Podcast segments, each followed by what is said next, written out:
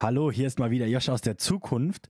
Ich muss hier nur kurz vorab einwerfen, wir haben gerade ein Interview aufgenommen über Telefon mit einer super Autorin, dazu gleich mehr. Ähm, da es hier ein Telefoninterview war, gibt es leider ein bisschen qualitative Schwierigkeiten, was natürlich die Telefonaudio unseres Interviewgasts, aber auch die Audio von Maike angeht. Da aber nicht wundern, das ist nur für diese Folge, weil es ein Interview ist. Nächste Woche ist alles wieder ganz normal. Und jetzt viel Spaß mit der Folge.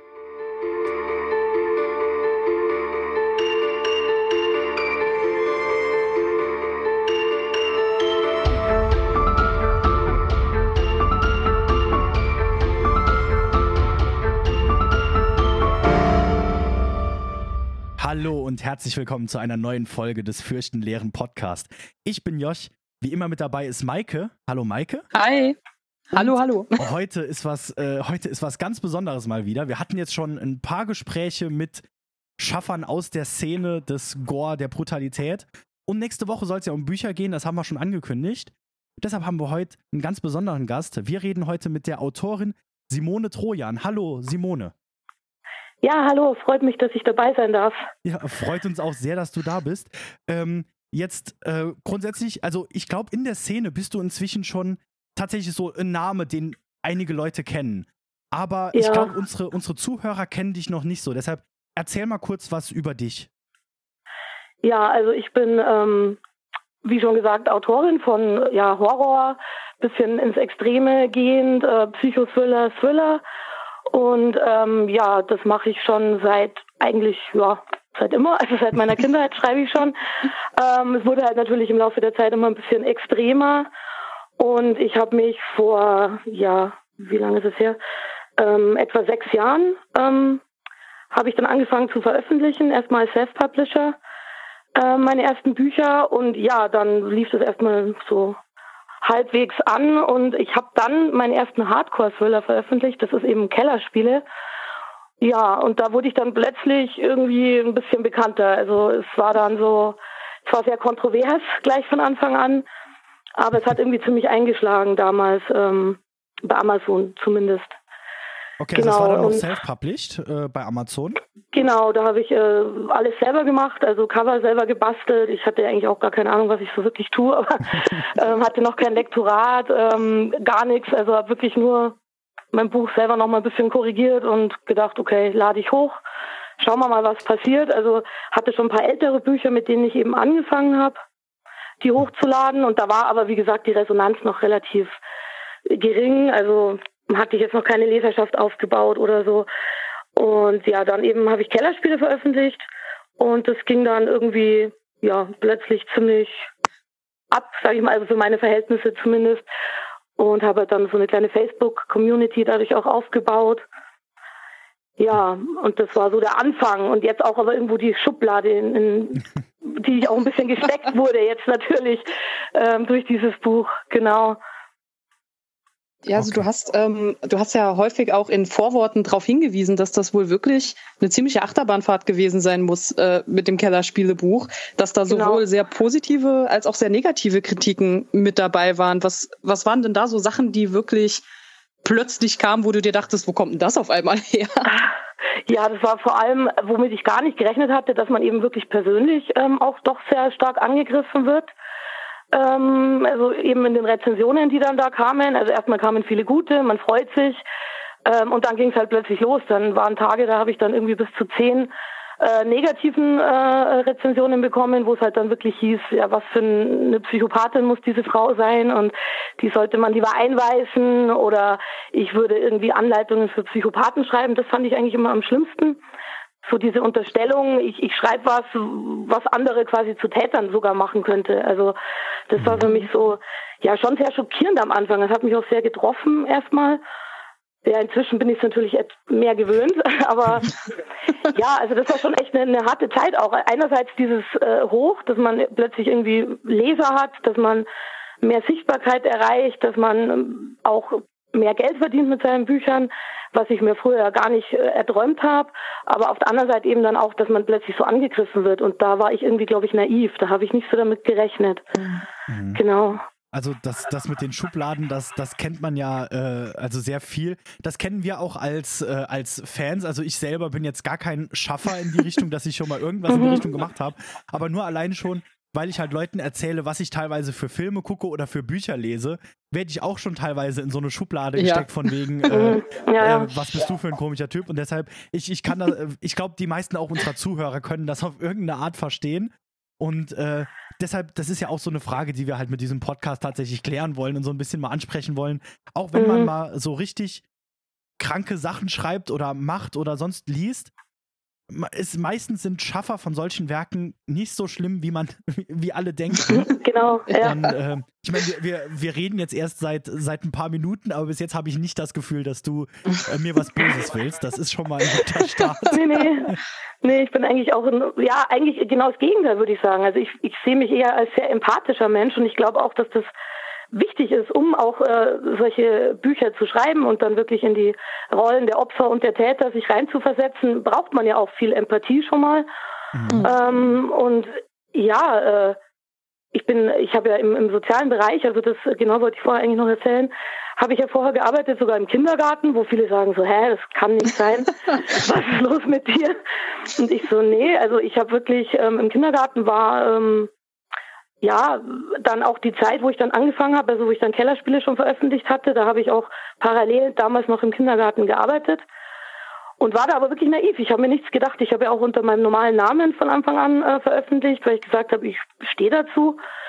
Ich mache ja keine Gewaltverherrlichung oder so, sondern ich erzähle ja einfach nur Geschichten. Klar, manchmal ein bisschen krassere, aber als andere vielleicht. Aber ja, ähm, zum Glück hat dann damals von den Eltern ähm, da, glaube ich, keiner reingelesen in meine Bücher. Also die haben dann schon so ein bisschen am Rande mitgekriegt, dass ich schreibe und so und dass ich schon Thriller schreibe, also vielleicht schon ein bisschen härtere Sachen, aber ich glaube, die meisten haben dann natürlich, ja, sich halt einfach einen normalen Thriller drunter vorgestellt, normale Krimis oder sowas, zum Glück. Und ja, ich glaube, wenn es länger, dann hätte ich da wahrscheinlich vielleicht auch mal sogar Probleme kriegen können, aber da ja dann der Erfolg von Kellerspiele recht überraschend groß war, ähm, hatte ich dann damals ja beschlossen, mich eben selbstständig zu machen und das einfach mal zu probieren, weil es immer mein Traum war, ähm, vom Schreiben zu leben. Und ich dachte mir, im sozialen Bereich kriegst du zur Not immer wieder was. Mach's einfach mal und konzentriere dich ganz darauf. Genau, und dann war ich da quasi dann auch ungefähr ein Jahr nach der Veröffentlichung von Kellerspiele dann halt ganz draußen und habe dann eben ja nur noch geschrieben erstmal. Also wenn du heute dann so zurückdenkst, ähm, würdest du sagen, oh, nächstes Mal lege ich mir ein Pseudonym zu? Oder ist das dann eher was, was man sich aufspart, falls man dann plötzlich mal so Liebesgeschichten oder sowas schreiben will? Ja. Dass man sich denkt, oh, das sollte nicht nebeneinander im Regal stehen, weil das spricht unterschiedliche Leute an. Das, glaube ich, würde ich wahrscheinlich machen, wenn ich je äh, die, also ich glaube jetzt nicht, dass ich es je tun würde, aber wenn ich je so in ein ganz anderes Genre reingehen würde, würde ich es wahrscheinlich tatsächlich mit einem Pseudonym machen.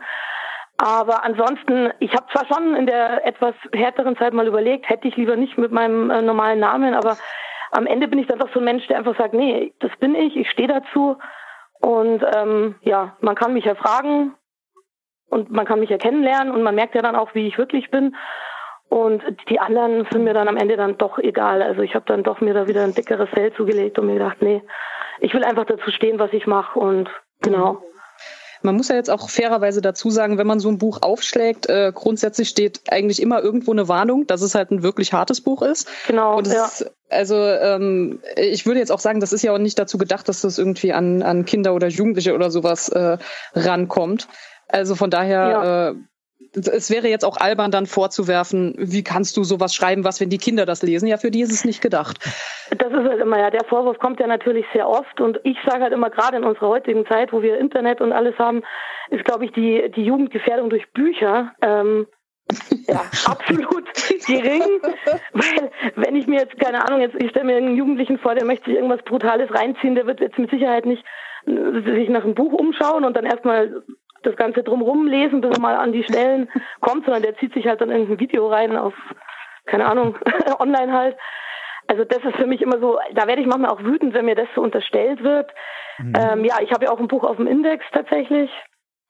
Ähm, ja, also ist, auch, äh, auch das habe ich schon durch. Ach Gott. Da, da, ja, ja. Dann haben wir ja schon fast, fast einen Rekord, weil wir haben vorher schon Olaf Ittenbach interviewt, der hat einen Film auf dem Index. Ah. Jetzt äh, ah, ja. bei dir. Ähm, äh, ich ich glaube, auch, auch hier müssen wir jetzt aufpassen und dürfen den Namen nicht nennen, weil das irgendwie gefährlich äh, für uns mhm. ist. Aber ähm, grundsätzlich ähm, wäre wär dann meine Frage, ist das das Buch, Maike hatte da noch was in der Recherche herausgefunden, dass du ein Buch von Amazon nehmen musstest. Ist das das, das jetzt auf dem Index ist oder ist das noch mal eine andere Geschichte? Ähm, also da gab es tatsächlich mehrere äh, Geschichten schon. Ich habe mit Amazon eben auch schon vor der Indizierung mal Probleme gehabt. Die ähm, war auch mit tatsächlich aber auch mit Kellerspiele, aber das konnte sich dann immer wieder klären. Also da war dann mal kurz was weg, kam aber dann wieder zurück. Mhm. Ähm, und das andere Buch, genau, das ist dann quasi ganz verschwunden, ähm, musste ganz verschwinden. Also ich habe es dann zwar damals, wo ich von der von dem Indizierungsverfahren äh, unterrichtet wurde, habe ich es natürlich auch selber zwar dann rausgenommen, mhm. aber ähm, das lief dann natürlich trotzdem alles. Das E-Book, äh, E-Books können zwar nicht indiziert werden, habe ich dann äh, gelernt, weil die dann ja einfach quasi weg sind. Aber Taschenbuch, da bist du dann, sobald das einmal ähm, irgendwie auf dem Markt war, ähm, auch wenn du es dann schon raus hast, wird das halt dann, kommt es dann eben offiziell auf den Index und ja, genau, das war dann, äh, ja, wann war das? 2018, genau, Mitte 2018 wurde das indiziert dann. Okay, also noch sogar relativ, äh, relativ vor kurzem dann ja erst, also jetzt in, in den letzten paar Jahren. Ähm, mhm. Und ähm, dann, dann hätte ich jetzt mal eine Frage, die, die, die dir wahrscheinlich sehr oft gestellt wird, aber jetzt vielleicht mal in einem, in einem netteren Kontext eventuell. Also du, du, hast ja auch in, in Vorworten oft was äh, dazu geschrieben. Also ich weiß, bei Kellerspiele hast du ja auch in deinem Vorwort reingeschrieben, dass du so ein bisschen auf reale Kriminalität hinweisen willst und mal so dass es diese Verbrechen gibt und du willst sie mal so ein bisschen aufzeigen. Aber mhm. jetzt mal meine Frage, wie, wie bist du denn allgemein in die Richtung gekommen, jetzt schon wirklich ins Extreme zu gehen äh, bei dem, was du schreibst? Mm, irgendwie hat sich das dann einfach mit der Zeit so entwickelt, würde ich sagen. Also ich habe schon immer diese generelle Faszination so ein bisschen gehabt für so das Abgründige und für die mhm. menschlichen Abgründe und sowas. Also wie gesagt, wirklich schon als Kind äh, war ich da schon so ein bisschen ja, fasziniert auch von düsteren Geschichten und das hat sich dann irgendwie mit der Zeit immer mehr so entwickelt, dass ich halt dann doch gemerkt habe, obwohl ich selber jetzt Horrorfan bin und auch übernatürlichen Horror zum Beispiel selber lese und äh, Filme in die Richtung mag, dass ich aber selber gemerkt habe, ich bin mehr so für den realistischen Horror. Ja, und da bin ich dann immer mehr so reingerutscht. Also meine Geschichten wurden einfach mit der Zeit immer noch so ein Ticken extremer oder dass ich halt einfach, also sie waren ja von den Inhalten immer schon eher extrem, aber dass ich dann eben mehr ins Detail manchmal gegangen bin in den Beschreibungen. Mhm. Und ja, ich habe dann irgendwie, ich denke mir das oft, dass in den Medien oder so, wenn auch über schlimme Verbrechen berichtet wird, äh, manchmal finde ich, wird fast ein bisschen oh, zu sehr runtergespielt. Klar kann man da jetzt nicht in die Vollen gehen, aber wenn man dann gerade auf die Opfer mal schaut und ein Opfer wird dann, dann heißt es halt, ja, wurde misshandelt, wurde missbraucht, aber was das wirklich für die Opfer bedeutet, was denen wirklich passiert, was die wirklich fühlen, ähm, mhm. ich finde, da wird sich auch zu wenig damit auseinandergesetzt, sogar dann wieder noch mehr mit den Tätern am Ende, wenn es dann um die Kindheit und so weiter geht, als eben mit den Opfern. Ich habe tatsächlich auch von Opfern Zuschriften schon bekommen, die dann gemeint haben, sie finden es echt gut, dass jemand einfach mal das so beschreibt, wie es halt wirklich ist, wenn einem mhm. so ein Verbrechen passiert. Genau, und so hat sich das immer mehr so entwickelt, dass ich dann gemerkt habe, ja, mir ist es auch irgendwie wichtig, da so ein bisschen ja, aufzurütteln vielleicht ähm, mhm. und einfach mal diese ungeschönte Realität, die ja, die existiert und die auch jedem von uns theoretisch passieren kann, einfach mal ein bisschen mehr aufzuzeigen. Mhm. Genau. Ich, äh, also ich, ich muss auch sagen, dass mit den, mit den Opfern, also ich habe ähm, Kellerspiele ja wirklich ähm, es, ich, es war sehr, ein sehr zweischneidiges Erlebnis für mich. Ich habe, ähm, mhm. ich glaube, das hatte ich dir damals auch geschrieben, nachdem ich es gelesen habe, weil ich einfach sehr begeistert von dem Buch war. Da ging es mir nämlich auch tatsächlich so, die erste Hälfte des Buches fand ich sehr schwer zu lesen. Es war sehr gut mhm. geschrieben, aber immer wenn es aus der Sicht ähm, des, äh, des Mädchens war, äh, hatte, ich, hatte ich irgendwie ein, ein sehr schlechtes Gefühl und musste dann auch sehr oft einfach sagen soll, jetzt mhm. höre ich auf zu lesen, weil ich will gleich noch schlafen und das wird mir sonst alles zu schwer. ähm, und ähm, das ist ja genau das, was du jetzt gerade meintest, dass du halt auch dieses, was halt oft verloren geht, auch gerade so, wenn man halt genau über Fälle in den Nachrichten hört oder auch selbst wenn man Filme mhm. guckt, ist halt oft so, dass dann das Gemetzel gezeigt wird, aber gar nicht, ja. wie es diesen Personen dann geht. Und das hast du wirklich auch äh, super, super mitreißend geschrieben, sodass ich halt wirklich, ja, und ich bin, ich bin inzwischen halt sehr in diesem, in diesem Thema drin. Wie gesagt, ich, ich lese auch jetzt seit Anfang des Jahres nur noch irgendwelche brutalen Bücher, um halt für den Podcast mhm. zu recherchieren.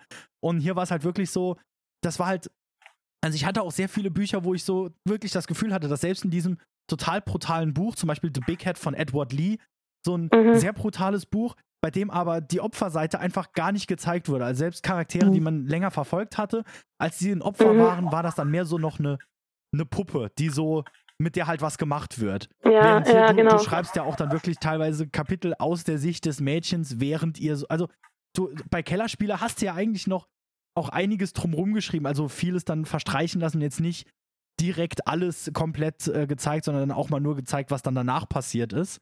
Ja, ähm, genau. Aber selbst das hat schon ausgereicht, um, um einen wirklich mal pausieren zu lassen. Ähm, ja. Und also da, da muss ich einfach mal noch ein Lob aussprechen und dann für alle Zuhörer, die jetzt ja, abgeschreckt sind. Ähm, die zweite Hälfte des Buches, die habe ich dann an einem Tag gelesen, weil ich nicht mehr aufhören konnte zu lesen. Also ähm, nur, nur um da das, das gute Wort äh, noch äh, zu beenden. Also da muss ich einfach sagen, das ist, das hat mich wirklich bewegt und mitgenommen. Jetzt bin ich gerade an Selinas Way dran und ähm, da, dafür ist, ist, ist eine ganz andere hart, aber man fühlt mhm. trotzdem sehr viel mit und ich muss immer noch einige Pausen einlegen. Also äh, Respekt dafür, aber halt auch so ja, auf eine Art, Dank. wo man sich nicht super schlecht fühlt, wenn man es liest, weil man halt das Gefühl hat, ja, hier wird was, was gezeigt. Mhm. Ja.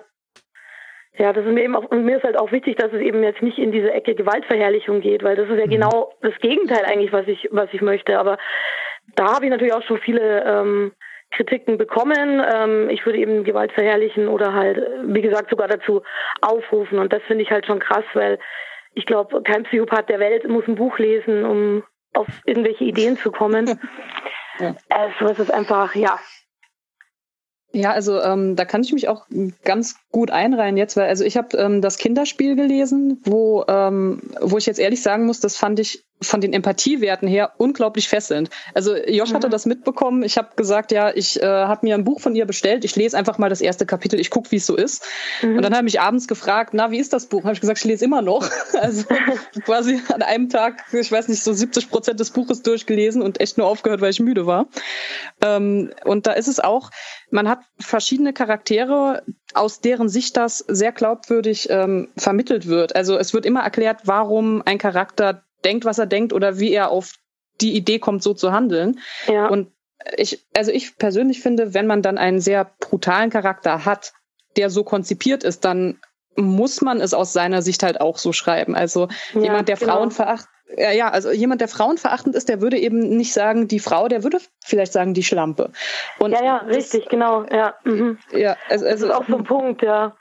Dass eben dann viele gesagt haben, ja, das ist ja so primitiv geschrieben, aber ich schreibe halt immer ja, eben aus der Sicht von der jeweiligen Person und genau wie du sagst, dann ist es halt vielleicht auch mal die Schlampe, mhm. ähm, weil halt der natürlich so denkt und ich möchte ja, dass das eben realitätsnah ähm, für die Leser dann eben auch ist und ja, genau. Da kann ich dann nicht immer das so, ich finde, das wäre dann auch nicht authentisch dann in dem Fall. Mhm. Ich fühle mich ja auch selber eben rein und klar, in dem Moment, wo ich mich selber reinfühle, gehe ich dann natürlich auch mal so ein bisschen in diese in Anführungsstrichen primitivere ähm, mhm. Perspektive natürlich rein, genau. Ähm, hast du denn irgendwelche ähm, Grenzen, also wo du jetzt sagen würdest, nee, hier, also darüber würde ich niemals schreiben oder in die Richtung würde ich niemals gehen? Oder bist du da eigentlich relativ offen? Weil du, du hast ja eigentlich schon sehr viele Grenzen aus, äh, ausgewogen und bist ja, schon genau. sehr weit gegangen. Hast du denn irgendwas, was du aber sagen würdest, nee, da bin ich raus? Ähm, also eigentlich nicht. Jetzt eher dadurch, was jetzt passiert ist mit Indizierung und so weiter, dass ich halt mhm. jetzt weiß, wo man halt echt aufpassen muss. Mhm. Ähm, das sind halt immer gerade so Gewaltsachen natürlich mit Kindern mhm. ähm, oder eben sexuelle Gewalt. Da muss man natürlich mehr aufpassen, dann wie man es mhm. beschreibt, beziehungsweise da bin ich jetzt inzwischen auch mehr dazu übergegangen, das vielleicht ein bisschen subtiler zu machen, so dass man eben vielleicht mehr beschreibt, wie es der Person hinterher geht oder wie die Person aussieht oder irgendwie so ähm, und halt vielleicht nicht mehr so direkt äh, die detaillierte Tat ähm, genauso genau beschreibt.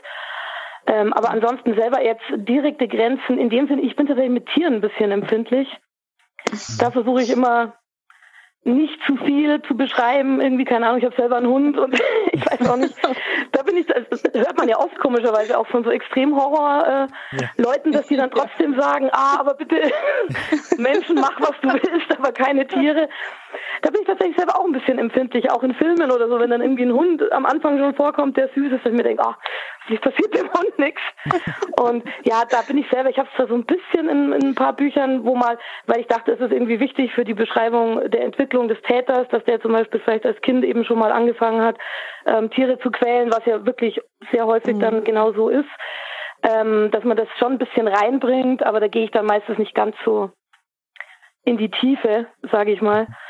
Mhm. Erstens, weil ich selber eben dann nicht so mag und zweitens, weil ich jetzt wirklich von meinen Lesern auch immer so, gibt wirklich welche, die fragen dann extra an, passiert in dem Buch irgendwas mit einem Tier, weil dann kann ich das nicht lesen. okay. Äh, jetzt, jetzt, hast du gerade was, was sehr Interessantes äh, noch eingebracht und zwar das, äh, das Thema mit dem ähm, ähm, jetzt habe ich gerade kurz einen Hänger, einen Moment. ähm, äh, du, du, hast was eingebracht, ähm, dass ja Täter oft halt, dass sich bei Tätern das oft so äh, entwickelt. Und da war jetzt eine Frage, die wir uns auch beide schon gestellt hatten: so, machst du mhm. viel Recherche in das Thema rein, um, um zu schreiben, oder schreibst du mehr nach dem Gefühl? Weil es ist ja beides, ähm, es gibt viele Autoren, die ja. dann sehr viel recherchieren. Es gibt auch einige, die sehr nach Gefühl schreiben. Einfach, wie, wie ist das ja. da bei dir? Also ich würde sagen, es ist echt eine Mischung. Mhm. Also ich recherchiere schon äh, relativ viel, also True Crime und sowas ähm, beschäftige ich mich viel damit oder ähm, ja, lese auch ähm, natürlich viel, ähm, auch ein bisschen die psychologische Seite einfach finde ich immer sehr interessant mhm. ähm, von Tätern. Und ähm, ja, da, dann bin ich aber natürlich auch einfach selber ähm, interessiert generell ja an den Themen. Das heißt, das passiert dann oft auch so nebenher, dass ich sage, ja gut, diese oder jene Doku interessiert mich einfach so und dann ist es vielleicht aber auch wieder eine kleine Inspiration für die nächste Story. Ähm, genau, dann beim Schreiben selber gehe ich dann natürlich auch schon sehr nach Gefühl. Ähm, das ist schon, glaube ich, mit das Wichtigste. Aber vorher mache ich mir dann schon immer so ein Gerüst und ja, man sammelt einfach viele Informationen wo man dann oft wieder während des Schreibens auch darauf zurückgreifen kann. Ähm, letztens habe ich zum Beispiel in der Doku gehört, dass ähm, äh, Wissenschaftler herausgefunden haben, dass ähm, Psychopathen meistens einen sehr niedrigen Blutdruck haben und dass bei denen ganz selten Bluthochdruck zum Beispiel vorkommt, weil die von Haus aus immer so, so kalt und so, ja, ohne jegliche Empathie ja eh schon sind und selbst wenn denen selber irgendwie Gefahr droht oder bei Verhaftungen oder sowas, wirken die immer unglaublich ruhig und das sind dann so Informationen, die ich dann sehr interessant finde, speichere ich dann immer gleich ab und ähm, ja, verwende das dann quasi beim Schreiben dann wieder. Ähm, wo wir jetzt auch gerade beim Schreibprozess sind, wie, also wie kommt das so zusammen? Ist das, man, man hört das ganz gerne von Gore-Filmmachern, dass die zum Beispiel sagen, ach, ich hatte eine tolle Idee für, für eine richtig brutale Szene und dann habe ich mir so im Nachhinein quasi was drumherum gebaut. Ähm, wie, wie ist das so bei dir beim Schreiben? Also würdest du sagen, da kommt zuerst eine, eine Idee für irgendwas Drastisches, wo man sagt, oh, das, das ist einfach ein sehr spannender Fall oder damit kann ich was anfangen? Oder baut sich das eher so über einen Charakter auf oder über so ein Gefühl, was man hat? Ähm, also bei mir tatsächlich immer mehr, dass es sich über einen Charakter aufbaut. Also bei mir steht ja auch wirklich auch die Story immer im Vordergrund. Und ich hatte jetzt noch nie, dass ich jetzt sage, ich habe irgendeine brutale Szene, die ich jetzt unbedingt irgendwo reinbauen möchte, sondern also wirklich diese Szenen entwickeln sich dann während des Schreibprozesses eigentlich. Mhm. Und ich habe meistens am Anfang einfach so eine so eine Grundidee im Kopf. Ähm, und dann ähm, entwickeln sich so ein bisschen die Charaktere. Ja, und dann fange ich eigentlich auch schon an. Also ich mache mir dann immer so eine grobe Liste, welche Personen ich schon so im Kopf habe, ähm, wie alt die sind, was so ein bisschen deren Lebensumstände sind und habe halt so eine Story-Grundidee, die sich aber dann manchmal während des Schreibens auch ein bisschen verändert. Und ja, dann lege ich eigentlich einfach los und lasse mich so ein bisschen tragen von der Geschichte. Und diese krassen Szenen, ja, die entwickeln sich dann einfach so ja, in der Story dann quasi. Okay, und dann äh, wäre jetzt noch, noch meine Frage, weil mich das eigentlich immer ganz interessiert am Schreibprozess. Ähm, du sagtest jetzt schon, du lässt dich so ein bisschen treiben. Und wie ist das dann? Hast du dann meistens aber schon eine Idee, also hast du schon ein Ende und arbeitest da dann hin? Oder ähm, ich glaube, ich, glaub, ich habe gehört, du bist auch ein großer Stephen King-Fan. Und bei dem ja, habe ich, genau. bei dem habe ich ja zum Beispiel, den, den, lese ich auch total gerne. Und der schreibt ja so ein bisschen so, der hat eine Idee und schreibt dann einfach mal und hat meistens noch gar keine Idee, wie es jetzt ausgeht und wusste ja bis, bis, zum, bis zuletzt nicht, wie der dunkle Turm enden wird, weil er selbst halt nur mhm. Charaktere entwickelt hat, die da durchrennen. Hast, hast du ein Ende? Gerade sowas wie jetzt bei, ich habe halt Kellerspiele gerade erst gelesen, deshalb ist das immer so ein gutes Bild. ja. Wusstest du da schon, wie das enden soll? Und hast dich dann hin, oder hast du dich selbst auch noch überraschen lassen, ob das Mädchen jetzt zwischendurch raus äh, wegkommt oder ob sie äh, äh dort bleibt? Also ich hatte wirklich, ich habe eigentlich nie ein Ende. Also das ist echt so, das Ende, das passiert dann. Also ich bin dann selber, für mich auch selber richtig spannend. Deswegen ist das Schreiben für mich einfach auch so toll, weil ich ähm, eigentlich selber durch diese Geschichte durchgehe und, und überrascht werde zum Teil, was passiert und gespannt bin, wie wird sich das auflösen. Ich merke auch, wenn ich so mal über eine Szene ähm, gezielt nachdenke, weil ich mir denke, ich bin da irgendwie in der Sackgasse oder so, ähm, dann komme ich meistens gar nicht auf eine wirklich gute Idee, sondern ich muss dann einfach wieder schreiben und dann löst sich das irgendwie wieder auf und entwickelt sich weiter. Und ich habe wirklich auch bei Kellerspiele ähm, bis kurz vor Schluss nicht gewusst, wer überlebt, wer, wer stirbt. Ähm, das ist dann für mich auch so ähnlich, wenn ich einen Film gucke oder so. Ähm, ja, das ist total spannend eigentlich für mich selber auch. Also das ist eigentlich das, was den Spaß für mich auch so ausmacht am Schreiben, dass ich mich immer selber überrasche oder die Charaktere sozusagen mich dann überraschen. ähm, genau.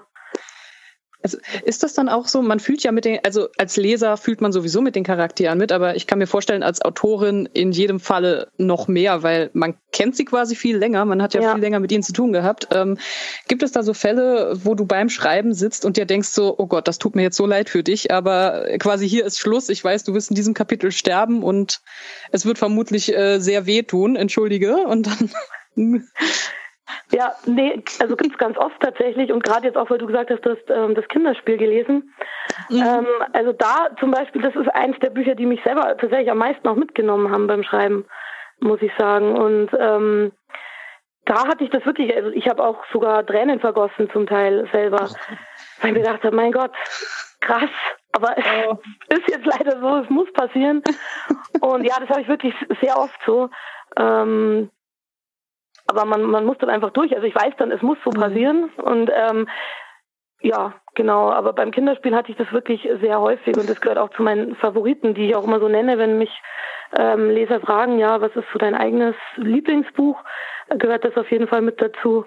Oh, ich, ich glaube sofort. Also ich muss auch ehrlich sagen, dass ich ähm, so am Anfang, äh, wo man Protagonist Nick kennenlernt, ist man irgendwie so hin und her gerissen. Auf der einen Seite denkt man sich, er, er ist schon selbst schuld an seinem Elend. Mhm. Aber auf der anderen Seite, man sieht auch, warum er jetzt nicht einfach rauskommt aus der Sache. Und von Anfang an hat man dieses schlechte Gefühl, dass man weiß, so, das wird nur sehr viel schlechter für ihn. Und es tut ja. einem so leid. Also irgendwie so, ja. Genau. ja. Das ist auch das, ich liebe auch solche Charaktere irgendwie zu erschaffen, wo man einfach sagt, man mag die Person eigentlich und auf der anderen Seite denkt man sich, mein Gott, was ist das für ein Idiot oder dann auch, oh krass, was macht er da jetzt? Also dieses Hin- und Hergerissen sein, das finde ich ja immer sehr spannend.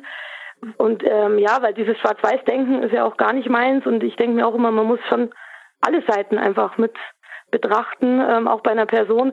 Und selbst bei so einer ganz schlimmen Person wie dem Sadisten in, in Kellerspiele ist es auch so, dass ich mir dann denke, ja klar, den hasst man zwar definitiv, also da habe ich jetzt nicht viel Gutes mhm. an dem gelassen, aber trotzdem ist es mir auch wichtig, dass man vielleicht merkt, okay, ähm, trotz allem kann er vielleicht nichts dafür, dass er sich so entwickelt hat. Und ähm, ja, das mhm. entschuldigt zwar natürlich niemals die Taten, aber ähm, vielleicht hat man dadurch so ein bisschen mehr ja, Einfühlungsvermögen ist vielleicht das falsche Wort, aber man kann sich besser reindenken zumindest. Er, er, genau. er wirkt halt nicht so, äh, so komplett wie ein wie eine Figur, wie halt ein, ein ähm, wie man es halt so kennt aus, aus Märchen oder so, so der böse Wolf. es wirkt nicht so wie rein eine böse Figur, wie eine Figur, die erschaffen wurde für dieses Buch, sondern so, schon auch wie ein realer Mensch, der halt wirklich ein mhm. sehr böser realer Mensch, aber immer noch, er hat auch irgendwie was Menschliches an sich. Das, ja, äh, genau. Ja, genau. Ja. Das, das ist auch wichtig. Also äh, vor allen Dingen, äh, man, man kennt das selbst auch, wenn man äh, einen Film schaut und der Bösewicht einfach so übertrieben böse ist, dass es irgendwann keinen Sinn mehr macht. Also dass man wirklich das Gefühl hat, jemand hatte so eine Liste und auf die Liste kamen einfach alle schlechten Eigenschaften, die einem mhm. eingefallen sind und dann hat er die einfach alle, weil das der Bösewicht. Ähm, und ich finde es auch tatsächlich interessanter, ähm, wenn man sieht, da gibt es, da gibt es durchaus äh, Schattierungen in dieser Person. Mhm, genau, wie, ja. wie, du sagst, äh, man muss es ja nicht gut finden, um Gottes Willen, aber ähm, schon, dass man merkt, so okay, ähm, da passieren wirklich menschliche Dinge. Und ja. äh, wenn es dann halt die, die schrecklichsten Seiten des Menschen sind, dann, dann die gehören halt leider auch irgendwo zu den ja. Menschen dazu. Also Richtig, ja. Genau. Ähm, jetzt, jetzt, hätte ich mal eine ne Frage auf ein bisschen äh, in eine ne leicht andere Richtung, weil du hast jetzt schon mehrfach auch erwähnt, dass du gerne ähm, äh, Horrorfilme guckst. Und ich mhm. als großer Filmfan, ich würde jetzt mal einfach so mal um die Stimmung gerade ein bisschen zu lockern, weil wir auch immer dunkler werden. So, was ist denn so? Ähm, hast du so einen Lieblingshorrorfilm oder so? Also in welche Richtung guckst du gerne? Auch dann so eher äh, brutale Horrorfilme oder bist du da dann schon weiter gefächert? Ja, doch, auf jeden Fall weiter gefächert. Also ich gucke gerne auch die, die klassischen Sachen. Also ich bin zum Beispiel ein großer Fan von Shining, dem Film. Mhm. Oh, den ja. fand ich ähm, der ist ja auch so ein bisschen kontrovers, aber ich fand den als Film wirklich, also gut, ich habe ihn natürlich auch schon als Kind das erste Mal geguckt und da ist es dann oft, hat man natürlich auch noch andere ähm, Emotionen als später und es bleibt dann, finde ich, oft so hängen, wenn man was schon als Kind geguckt hat und fand das richtig krass, dann bleibt es bei mir immer so ein bisschen, wenn ich es dann jetzt auch wieder sehe, dann kommt das alte Gefühl nochmal mehr hoch. Aber für mich gehört Shining auf jeden Fall schon zu den Favoriten oder auch also Friedhof der Kuscheltiere fand ich als Film auch sehr gut. Die Bücher natürlich immer noch einen Ticken besser, ist ja immer so oder meistens eigentlich. Ähm, ich gucke aber schon auch mal ähm, brutalere äh, Sachen wie jetzt äh, sowas wie I Spit on Your Grave oder so. Mhm. Ähm, fand ich auch sehr gut und interessant als als Film. Mhm. Ähm, ja, aber ich mag schon auch diese klassischen gruseligen Filme einfach. Okay. Also. Und ähm, dann, äh, an, wenn wir schon von Filmen und sowas in die Richtung sprechen und von Stephen King, ich meine, du hast jetzt auch gerade äh, sehr viele Stephen King-Filme aufgezählt, ne? Genau. Ähm, und äh, hast du denn auch, ähm, was Bücher angeht, bestimmte Vorbilder, ähm, wo du jetzt auch, also Stephen King wahrscheinlich klar, also auch dann von den Charakteren, die sehr, äh, denen man auch, bei Stephen King ist ja auch sowas, dass man immer seinen Charakteren sehr folgt und sehr viel also mhm, selbst, genau. die, selbst die schlechten Charaktere haben mhm. schon irgendwas, wo man sich mit ihnen in Verbindung, also die irgendwie sich angucken kann. Und, äh, aber hast du auch noch äh, Vorbilder oder ähm, was in die Richtung für halt den, den Gore, das Brutale? Hast du da auch eventuell Buchempfehlungen? Wir sind ja noch am Recherchieren für unsere Bücherfolge. ähm, ja, ich muss sagen, da, äh, was das Brutale angeht, ist, finde ich, schwierig teilweise, ähm, gute mhm. Bücher zu finden. Deswegen habe ich eben selber angefangen, welche zu schreiben, weil ich das wirklich, ähm, ja, also Stephen King ist natürlich zum einen klar, ähm, von der Art, wie er einfach erzählt, war halt das immer schon für mhm. mich ähm, ein absolutes Vorbild. Ähm, dann habe ich äh, Jack Ketchum entdeckt. Mhm. Ähm, da bin ich so gemischter Gefühle dann gewesen. Also fand ich ein paar Sachen recht gut, andere Sachen wieder, ja, nicht ganz so. Richard Lehman habe ich ähm, einiges gelesen. Mhm. Ähm, ja, der ist mir halt dann manchmal auch wieder zu sehr, ich weiß auch nicht, also geht auch zu wenig auf die Gefühlsebene manchmal mhm, ja. ähm, für meinen Geschmack. Dann habe ich natürlich auch ähm, Big Cat zum Beispiel auch gelesen. Da war es für mich halt auch so, dass ich mir dachte, ja, wenn man jetzt dieses Brutale und so noch ein bisschen mehr auch mit dem Emotionalen irgendwie verbinden könnte, dann wäre es noch eine, eine coolere Story irgendwie mhm. geworden. Mhm. Ähm, das ist eben das, was ich dann immer versuche, so diese Kombi. Aber da habe ich wirklich bisher wenig, also außer jetzt eben vielleicht am ehesten noch ähm, Jack Ketchum, mhm. der in, in, ein paar Büchern, ähm, da gibt es ja dieses, ich weiß gar nicht, wie heißt es jetzt alles, ähm. da gibt es auch den Film, Blutrot, glaube ich, heißt der Film, jetzt weiß ich gar nicht, ob das Buch genauso heißt. Okay, den. Ähm, mit dem Mann und dem, äh, wo der Hund ermordet wird. Ach Gott. Ah, ich, ich glaube, Blutrot, ja, de, davon habe ich auf jeden Fall schon gehört. Da habe ich weder den Film gesehen noch das Buch gelesen bis jetzt. Also das ähm, fand ich zum Beispiel eine emotional auch, also eine, eine, eine krasse Geschichte, aber auch emotional super erzählt. Also das gehört da auf jeden Fall zu meinen Favoriten noch, muss ich mhm. sagen. Also es ist auch wirklich ein gutes Buch und auch ein relativ guter Film. Ist ja, wie gesagt, oft mit den Filmen zu den Büchern ja so eine Sache, aber ja. fand ich jetzt auch ganz gut umgesetzt, verhältnismäßig noch. Ähm, ja, oder halt natürlich ähm, Evil ist natürlich mhm. so ein Mhm. Wobei ich auch da sagen muss, ähm, wenn, wo ich das gelesen habe, da hat mir auch so ein bisschen was gefehlt. Also ich wäre da gerne noch ein bisschen mehr eingestiegen irgendwie auf der äh, psychologischen, emotionalen Ebene. Mhm. Aber so, ja, glaub, gehört bei, schon auf jeden Fall zu den Favoriten. Mhm, ich glaube, bei, bei Evil, das habe ich gelesen, bevor ich mit deinem angefangen habe.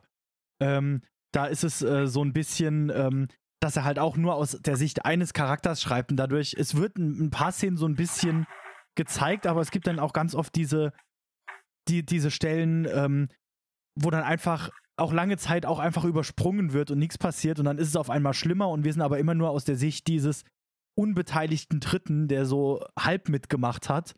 Und ja. genau, da, da, fehlt dann halt so ein bisschen auch diese, die, diese Pein, dieses, was halt wirklich, wie es der Person geht. Das wird dann zum Schluss so ein bisschen angesprochen, ein bisschen gezeigt. Natürlich wird auch erklärt, was er sieht, wie es der geht.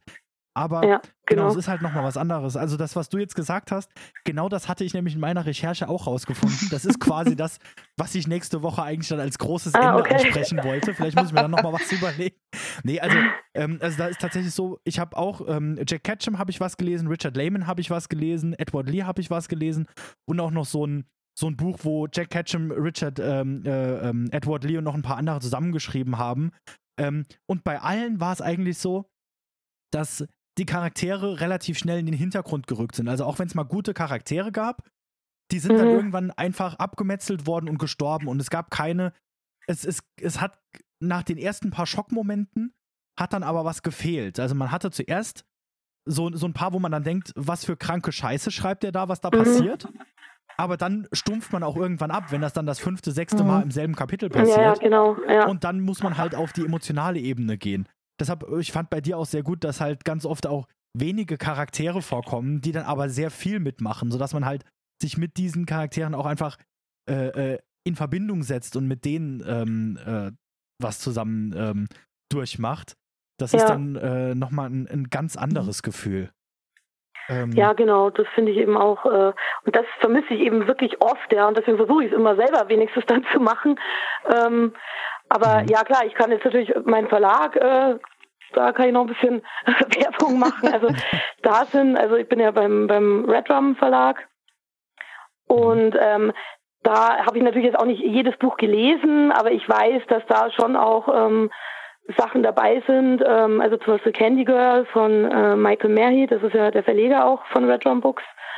Ähm, das habe ich zum Beispiel auch gelesen und da ist es halt auch so, der geht dann auch, also da ist auch viel Gewalt und so weiter drin, aber der geht auch einfach mehr noch auf die Charaktere und so weiter ein. Mhm. Ähm, ja, genau, aber so jetzt ansonsten fällt mir jetzt echt gar nicht gar nicht mehr viel ein, leider. Also wie gesagt, darum habe ich auch immer selber äh, gedacht, ich brauche, ich muss mal diese Mischung irgendwie schreiben, die ich so ein bisschen vermisse ähm, mhm. wo ich sage, bei dem einen ist das gut, bei dem einen Autor, bei dem anderen das, aber wenn man es so ein bisschen vermischen würde, wäre es halt irgendwie noch geiler. genau.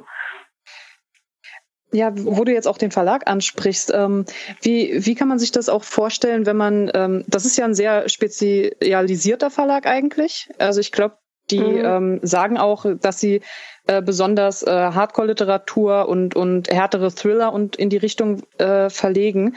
Ähm, kann man sich das dann auch so vorstellen, dass du, wenn du dort mit einem Buch ankommst, dass da erstmal geschaut wird, ob das dann auch quasi hart genug ist oder so, so ist das düster genug für uns oder ist das eher so ein, ja, man, man hat einen gewissen Spielraum und man, man lässt einfach mal zu, dass das Grundthema soll düster sein und die Ausformulierung ist dann Sache des Autors oder der Autorin.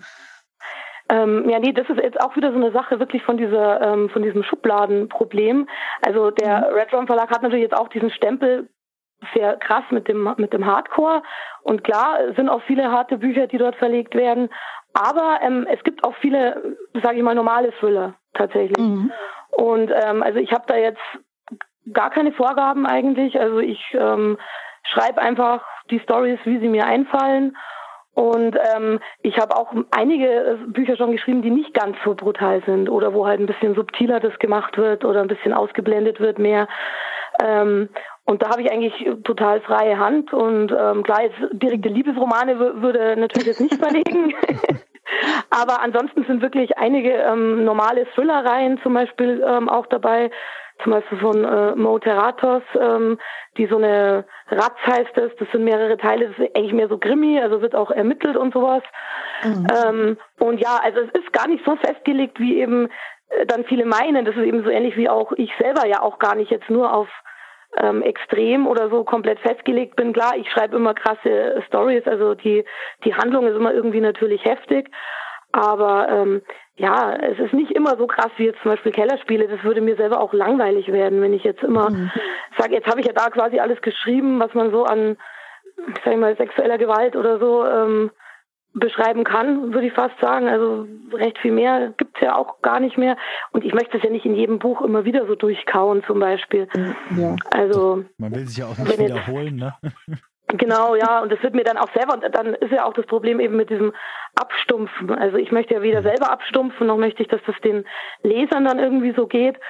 Und deswegen versuche ich natürlich auch immer wieder, mich ein bisschen neu zu erfinden. Klar, es sind immer krasse Geschichten, es passieren immer krasse Sachen, aber wenn jetzt zum Beispiel jemand vergewaltigt wird in anderen Büchern, dann beschreibe ich das nicht jedes Mal so wie bei Kellerspiele, ähm, wieder in diese ganzen Details reingehen, sondern versuche halt dann wieder irgendwie einen anderen Fokus zu finden, um es mhm. trotzdem krass wirken zu lassen.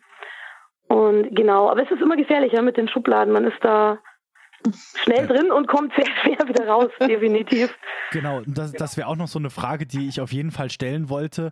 Ähm, wie, wie sieht's, also bis jetzt vom Gespräch her habe ich zumindest das Gefühl, dass du zurzeit noch relativ zufrieden in der Schublade bist. Also im Sinne von, du hast schon eine Richtung, die du auch schreibst, aber bist du, bist du schon ja. auf, auf einem Level irgendwie, dass du sagen würdest, äh, also jetzt, jetzt habe ich halt ein erfolgreiches, brutales Buch geschrieben und jetzt muss ich das für immer weitermachen? Oder äh, also ist da irgendwie auch eine Angst, dass du da gar nicht mehr rauskommst? Oder ist das eigentlich in Ordnung und du schreibst zurzeit auch sehr gerne immer noch in dem Genre und wie, wie, wie sieht es da für dich aus? Also du, du steckst ja, also das Schubladendenken, das ist ja leider gerade in diesem Genre sehr viel mhm. so, dass du dann, wenn es mhm. dann auch mal was ein bisschen lockeres wird, du eventuell schon Probleme bekommst, weil Leute sagen, das ist ja voll langweilig, äh, hier spritzt ja gar kein Blut, wird gar keiner vergewaltigt, lese ich gar nicht oder so. Hast du da irgendwie Befürchtungen oder ist das alles noch so weit in Ordnung? Ja, also ich die meiste Zeit äh, fühle ich mich soweit schon noch wohl damit. Also es, ich wird auch sicher immer mein Genre irgendwo natürlich bleiben, aber mich stört es manchmal trotzdem, wenn jetzt zum Beispiel äh, Leute halt ankommen und dann sagen, ja, Kellerspiele, das war jetzt bisher das Beste, aber irgendwie im Sinne von das Brutalste merke ich ja dann irgendwie, meinen sie eher. Und mhm. dann ähm, gibt es denn da noch eine Steigerung, wo ich immer sage, eine Steigerung in Sachen Brutalität in dem Sinn gibt es eigentlich nicht mehr weil ähm, ja, weil da ist halt einfach irgendwann die Grenze erreicht. Ich finde, man muss es dann auf, auf andere Weise irgendwie transportieren, dass die Leute halt schockiert sind. Aber irgendwann kann ich ja nicht noch brutaler werden. Ist wie in diesen mhm. Filmen. Und dann spritzt halt das Blut und dann fliegen halt die Gedärme, aber irgendwann, ja, kannst du es auf die Art, finde ich, nicht mehr erreichen, sondern du musst es dann eher auf die psychologische Art wieder schaffen und auf die emotionale. Und das stört mich manchmal ein bisschen, aber ich dann immer sage, ja, die Frage ist, was für eine Steigerung meint ihr? Mhm. Und ähm, ich habe jetzt, manche sagen auch, schreibt doch einen zweiten Teil von Kellerspiele, wo ich mir denke, ja, was wollen die Leute dann, dass ich jetzt nochmal einfach nur so eine Story schreibe, wieder wieder ein, irgendwie ein Mädchen gefangen gehalten wird und vergewaltigt wird, weil das werde ich auf die Art natürlich nicht mehr machen. Mhm. Ja, also das ist manchmal schon ein bisschen schwierig, aber ähm, auf der anderen Seite ist es auch gut, dass ich eben so äh, Stories habe, die nicht ganz so heftig in den Gewaltdarstellungen sind, weil immer mal wieder neue Leser dazukommen, die sagen, ja, mich interessiert das, aber ich traue mich jetzt auch nicht gleich so an das Krasseste ran. Und dann kann ich halt sagen, ja, dann fang doch zum Beispiel mit Toter Schmetterling an oder so, ist auch eine krasse Story, aber ich gehe halt nicht so ganz in die Details immer rein. Mhm. Und ja, das, von dem her ist auch ganz praktisch, wenn man so beides ein bisschen hat. Also ähm, wenn du Rückmeldungen bekommst, gibt es da auch manchmal Rückmeldungen, die zwar positiv sind, aber, aber wo du dir persönlich denkst, so, oh, das besorgt mich jetzt ein wenig, wer, wer da diese Bücher so liest. So. Äh, hatte ich auch zwar zum Glück echt noch nicht oft, muss ich sagen, ähm, aber vereinzelt äh, gab es das schon mal, ja, dass ich, also das waren, sind dann natürlich Spiele wie, äh, Bücher wie Kellerspiele zum Beispiel, mhm. wo dann, ähm, ja, äh, sag ich mal, männliche Leser sind es dann in der Regel, ähm, ja, dann schon so wissen wollen, keine Ahnung, ob jetzt das auch meinen eigenen Vorlieben zum Beispiel entspricht, was ich da schreibe oh. oder so. Oh. Das ist halt dann ein bisschen, aber hatte ich zum Glück echt vielleicht zweimal. Also es ist wirklich okay. sehr selten und jetzt auch schon lange nicht mehr. Das ist dann ein bisschen unangenehm und da versucht man dann natürlich mhm. irgendwie auf neutrale, möglichst freundliche Art und Weise das Ganze dann abzuwiegeln, schnellstmöglich. Ähm, ja, das ist und äh, klar, da denkt man sich dann auch kurz, ja, aber ich glaube, das hast du einfach immer, ja. Es gibt einfach diese Leute, mhm. ähm, die dann einfach zu sehr jetzt gar nicht in dieses Psychologische oder so reindenken, sondern halt wirklich nur ganz platt sowas lesen halt und, und sich denken, ah, so ist sie also drauf, schreiben wir mal an. Aber es ist wirklich, es sind wirklich die, die allerwenigsten, würde ich sagen. Also. Oh, Gott sei Dank. Ja, Gott sei Dank, richtig. Also ich muss auch ehrlich sagen, ähm, ich hatte vor, vor deinem Buch ähm, nur hin und wieder mal was Brutales gelesen und man, man hat auch bei vielen brutalen Büchern teilweise das Problem, dass ähm, ich, ich möchte das irgendwie möglichst höflich sagen, aber es gibt viele brutale Bücher, das sind einfach per se keine guten Bücher und alles, was sie zu einem speziell oder, oder gut verkaufbaren Buch macht, ist, dass sie sagen können, ich bin aber sehr brutal. Mhm, Wohingegen genau, ich, also ich, ich hatte bei deinem Buch wirklich auch das Gefühl, okay, wenn ich jetzt die gesamte Gewalt hier rauszensiere, ist das immer noch ein gutes Buch. Also das kann ich immer noch mhm. gut lesen. Und es ist nicht abhängig davon, dass es irgendwie, ja, so, so ein bisschen diesen Aufhänger der Brutalität braucht, um sich zu verkaufen. Ich meine, ja, das gehört dazu, aber ähm, es ist trotzdem von der Struktur her, von den Charakteren her, es hat auch andere Dinge, mit denen es noch überzeugen kann. Ja, ja, das ist genau, das ist auch das, was mir eben wichtig ist und was ich immer äh, versuche äh, reinzubringen, dass man wirklich sagt, es geht eigentlich um die Geschichte und es geht um die Charaktere. Und klar, wenn dann halt äh, Gewalt passiert, dann wird die auch mal beschrieben und dann ist die auch brutal, weil so ist Gewalt halt nun mal. Mhm. Ähm, aber genau, der Rest ist eigentlich schon das, was im Vordergrund stehen sollte, trotz allem. Mhm. Man muss ja auch dazu sagen, ähm, es kostet, also ich weiß jetzt nicht, wie es ist, wenn man, wenn man als, als Autorin wirklich schon äh, hauptberuflich unterwegs ist, aber ich könnte mir vorstellen, dass es zumindest zu Beginn auch so ein bisschen Überwindung kostet, es wirklich so hart zu schreiben, wie es ist. Also, dass man vielleicht mhm. so intuitiv dazu neigen würde, es zu beschönigen und sich dann selbst auf die Finger schlägt und sagt, nein, du musst es schon so sagen, wie es halt passieren würde. Ja, also anfangs auf jeden Fall. Also gerade wo ich das erste äh, Mal eben sowas geschrieben habe bei Kellerspiele, ähm, war ich dann schon so ein bisschen hin und her gerissen teilweise. Und dann kommt, kommt man immer mehr rein und dann äh, geht's schon, aber man denkt sich dann natürlich schon mal, puh, schon heftig. Aber irgendwie, ja, ich habe es dann schon auch immer von mir als Person trotzdem einfach äh, distanziert. Also ich habe, ich bin immer gar nicht auf die Idee eben gekommen, dass man es mit mir als Person verbindet, wo ich dann doch gemerkt habe, zwar, mhm. es ist wohl doch äh, teilweise so, aber das hatte ich wahrscheinlich zum Glück nicht auf dem Schirm, weil sonst hätte ich das Buch wahrscheinlich tatsächlich in der Form so damals nicht veröffentlicht. Also ja. Also, also dann Glück für uns alle, weil eventuell würdest du dann noch im Kindergarten arbeiten und wir hätten jetzt gar nichts Gutes zu lesen Könnte gehabt. sein, ja, das stimmt. Ja, genau.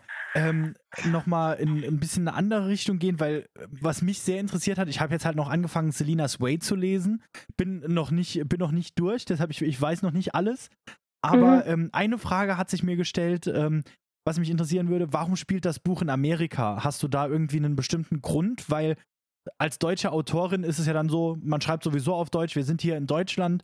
Das fand ich bei, gerade bei ähm, Kellerspiele halt auch sehr schön, mal als, weil man halt sehr viele amerikanische Bücher inzwischen ja. liest, dass das mhm. mal ein Buch war, das hier in, in, äh, irgendwo in Bayern gespielt hat, ja. Äh, und mhm. es, es hat sich einfach so ein bisschen, äh, das klingt vielleicht falsch zu sagen, nach Zuhause angefühlt bei so einem Buch, aber es ja, war halt, nee, aber ich weiß, wie du meinst, ja. Genau, und, äh, und jetzt spielt äh, Selena's Way in Amerika ähm, hast du dafür einen bestimmten Grund? Also bis jetzt ist es nicht schlechter deswegen, das war nur so, was mir halt aufgefallen ist. Mhm. Also bei mir ist es tatsächlich so, dass es immer wechselt. Ich, mir fällt eine Story ein und dann weiß ich immer, die passt irgendwie besser für Deutschland oder die passt besser für Amerika. Also ich bin generell ähm, schon von Kind auf immer so ein bisschen USA-Fan gewesen. Mhm. Also fand das Land immer irgendwie cool und habe dann auch, wo ich das erste Mal dort im Urlaub war, ähm, mit 16, hatte ich dann zum Beispiel eine Story-Idee, die dort spielen könnte und habe dann eben mal so ein paar Bücher geschrieben, die drüben gespielt haben und ähm, habe dann Bücher geschrieben, die hier spielen und jetzt ist es wirklich immer so ein bisschen ein Wechsel und da mit meinem Verlag ja auch schon mal Thema war, wir haben ja schon mal ein paar Bücher ins Englische übersetzen lassen. Mhm. Das hat jetzt leider noch nicht so den großen Erfolg gebracht, aber war auch mal angedacht, das mal ein bisschen zu versuchen, sich den Markt ein bisschen zu erschließen. Und dann hieß es auch wieder, naja, es ist auch gar nicht schlecht, wenn auch mal ein Buch in den USA eh schon spielt, dann ist es da wieder einfacher, weil man sagt mhm. immer, dass die ähm, amerikanischen Leser zum Beispiel lieber Bücher mögen, angeblich, die in ihrem eigenen Land spielen. Ich weiß nicht, ob es wirklich stimmt. Ja. Ähm, ja, und dann hat man gesagt, das ist vielleicht ganz praktisch, da muss man sowas zum Beispiel nicht umändern. Mhm. Aber ich schreibe es wirklich immer so nach Gefühl. Also äh, ich merke dann, also jetzt habe ich zum Beispiel wieder eine neue Idee gerade, an der ich arbeite und da merke ich wieder, das muss jetzt wieder in Deutschland sein. Also mhm. manches passt einfach besser. Ich habe dann bei Selinas Way kommt ja der Trailerpark und so weiter vor. Mhm. Ähm, mhm. da passt natürlich wieder besser, das in, in nach Amerika äh, ja, gut, zu setzen, das, das Ganze. Ähm. Und ja, manchmal liegt es einfach daran, weil ich dann schon so Ideen habe, wo ich jetzt sage, ja, das passt jetzt irgendwie in Deutschland nicht so gut mache ich es lieber da drüben. Und jetzt in anderen Ländern, äh, seltsamerweise, hat es bei mir noch nicht, äh, hat noch nichts gespielt, aber ich glaube, das liegt irgendwie daran, ähm, dass ich halt mich immer schon viel mit den USA beschäftigt habe und da kann ich mich irgendwie besser reindenken. Ähm, genau, in das Ganze. Klar, jetzt, jetzt auf einmal ein Buch über eine Stadt in Indien zu schreiben, ist vielleicht auch einfach dann schwierig, Zum weil man gar nicht ja, weiß, wie genau. die sich da äh, verhalten. Und Amerika, da, da hat man ja auch einfach grundsätzlich schon mal ein besseres Gefühl dafür, vor allem wenn du jetzt schon in Amerika in Urlaub warst, zum einen. Zum anderen, mhm. wir sind ja alle sehr amerikanisiert, was die Kultur angeht. Also stimmt, die ja. meisten amerikanischen Filme äh, sind da. Ähm, und äh, jetzt hast du gerade noch angesprochen, es wurden schon Bücher von dir ähm, ins, äh, ins Englische übersetzt. Ähm, und da muss ich sagen, du sagtest jetzt, das war nicht so erfolgreich, aber ich habe dich tatsächlich nur entdeckt, weil mir irgendein Amerikaner auf Goodreads geschrieben hat, äh, okay. Äh, ach, wenn du nach deutschen Autoren suchst, lies doch mal ähm, äh, Basement Games. Äh, ach, ich wünschte, ich könnte das auf Deutsch lesen. Ähm, wow. Ja, also ähm, und nur so habe ich das, das gefunden. Weil. Ja, mich hat ich, mich hat es auch sehr überrascht. Ich habe halt auf Goodreads, weil ich für die Recherche hier sehr viele Bücher ähm, dort eingetragen habe, weil ich die halt geguckt habe und irgendjemand hat mich ja. angeschrieben und meinte einfach, ich lese auch gerne Bücher in die Richtung und tausche mich dann gerne mit Leuten aus und der oder diejenige hat mir dann dein Buch empfohlen und ähm, cool. äh, entsprechend, also zumindest, zumindest so weit war es erfolgreich, dass ich das entdeckt ja, habe. Weil ich, ich habe das, das freut Gefühl, mich jetzt. das ist schön, ja. Äh, ich ich habe auch das Gefühl allgemein, ähm, also wenn man jetzt noch nicht diese Verläge kennt, wie Red Room oder halt äh, äh Festa oder so in diese Richtung diese Verläge kennt, mhm. hat man es auch irgendwie äh, schwierig, schwer Autoren in diesem Genre zu finden, habe ich das Gefühl. Also ich habe mhm. sehr viel gefunden durch Fragen und rumkommen und halt dann wirklich mich halt mehr informieren. Wenn man einfach nur brutale Bücher sucht oder so, dann findet man da eher weniger. Ähm, ja. und äh, aber wie war das denn? Wie, wie kam es dazu, dass du in, in Amerika verlegt wurdest, weil es hier so gut lief und du gesagt hast, dann gucken wir doch mal, wie es in Amerika ankommt? Oder war das einfach ein Vorschlag vom Verlag? Gibt es und wie fühlt sich das eigentlich an, wenn man dann so ein Buch hat, das auf einmal auf Englisch übersetzt wird? ja, also es war tatsächlich ähm, ein Vorschlag vom Verlag. Also mein Verleger, der ist da immer sehr, will immer wieder Neues ausprobieren und hat dann mhm. gemeint, ja, wir machen es einfach mal, wir probieren es mal, dann haben wir schon mal ein paar Bücher übersetzt und auch wenn es jetzt nicht gleich läuft, man hat es dann schon mal in der Hinterhand, vielleicht kann man dann irgendwann doch nochmal ähm, ja, ein bisschen mehr durchstarten. Und ja, es ist natürlich schon, ja, cool. Also ich fand es sehr cool, meine Bücher auf Englisch äh, irgendwie zu sehen, zu lesen. Also ähm, ja, so was habe ich mir eigentlich auch immer gewünscht, habe ich mir früher immer so ein bisschen so vorgestellt und dann klar war man ein bisschen enttäuscht, weil die Sichtbarkeit zu bekommen ist natürlich sehr schwierig. Mhm. Ähm, in Amerika ist der Markt ja noch irgendwie größer, zwar der ähm, Extremhorrormarkt dann auch wieder nicht, also brutale Bücher, da hast du dann eigentlich auch wieder dasselbe, was wir hier äh, kennen, eben jetzt zum Beispiel Autoren, die auch beim Fester Verlag sind oder so. Mhm. Da findet man gar nicht so viel mehr. Aber so diese generelle Sichtbarkeit einfach ist da natürlich noch äh, schwerer und man weiß nicht genau, wo machst du am besten Werbung, wie bringst du es irgendwie unter die Leute. Hab dann mich natürlich irre gefreut, wo ich ein paar äh, Zuschriften bekommen habe äh, von amerikanischen Lesern. Zwei, drei waren es, glaube ich, bisher. Ähm, einmal eine aus äh, England. Da freut man sich natürlich dann irgendwie umso mehr, dass es doch ein paar Mal entdeckt haben und denen dann auch gefallen hat. Aber es reicht jetzt halt noch nicht, um jetzt echt zu sagen, du verkaufst da jetzt wirklich relevant ähm, irgendwie was. Mhm. Vielleicht ist es, äh, vielleicht ist jetzt eine, eine Marketingidee in die, in die Richtung zu gehen von der in Deutschland verbotenen Autorin. Und dann. Äh, ja, zum Beispiel, ja, das stimmt. Das verkauft sich doch normal immer gut. Ähm, ja, nee, das ist richtig. Das muss man auch irgendwie nutzen. Wenn es einem schon passiert, habe ich mir auch gedacht, aber man muss halt immer vorsichtig sein, wie. Dann muss man ja immer schauen, man mhm. darf nicht zu viel sagen und so, wie ihr auch schon gesagt habt. Das ist ja immer so ein. Ja. Genau. Da, da wollte ich, äh, wir hatten das eben so, so, so grob überflogen, aber jetzt, äh, wo du es gerade noch, wo ich es nochmal angesprochen habe, wenn wir gerade nochmal zum Thema des indizierten Buchs kommen, was ist das eigentlich für ein Gefühl, wenn man was, wenn man was schreibt, das dann wirklich vom Gesetz verboten wird? Und gab es dafür irgendwelche äh, äh, Konsequenzen für dich? Ich weiß, bei Olaf Ittenbach, der hat uns halt erzählt, er musste ja, auch eine Strafe zahlen, weil sein Film halt äh, auch Menschen, äh, Menschenwürde verachtet hat oder so und dann musste er eine Strafe zahlen und das war alles, ähm, aber war halt ein guter Marketing-Trick für ihn, also für ihn hat es ja dann funktioniert, weil dann mhm. mehr Leute das gucken wollten. Gab es bei dir auch irgendwas in die Richtung jetzt, wo, also ich habe es noch nicht mal mitbekommen, weil in Deutschland ist dann immer das Problem, wenn ein Buch indiziert wird, ist es einfach weg, ne? Ja, da wird genau. nicht so viel ja. drüber gesprochen. Aber gab es für dich irgendwelche Konsequenzen, sowohl positiv als auch negativ? Also für mich gab es tatsächlich in erster Linie negative Konsequenzen, muss ich sagen, weil als das eben passiert ist, war ich ja gerade äh, ja richtig richtig stark erfolgreich als Self-Publisher. Mhm. Gerade dieses Buch hat sich extrem gut verkauft. Ja, und dann fand Amazon das aber nicht so toll mit der Indizierung und hat mir dann eben gleich noch ein paar andere Bücher erstmal gesperrt. Und zwar auch völlig ohne irgendwie, also die haben dann einfach irgendwelche genommen. Also die haben dann sogar irgendwelche Dramen genommen, die ich mit 15 geschrieben habe, wo nicht mal Gewalt wirklich krass drin war. Einfach mal so pro forma irgendwie ein paar mhm. weg. Und das hat mir natürlich dann finanziell sehr geschadet. Ähm, leider. Und ich konnte es halt dann irgendwie auch nicht, ich habe mich das auch nicht so getraut, das jetzt so als Werbeeffekt so krass zu benutzen, weil ich mir nicht klar. sicher war, mhm. ähm, ob mich das dann eher noch mehr schadet am Ende.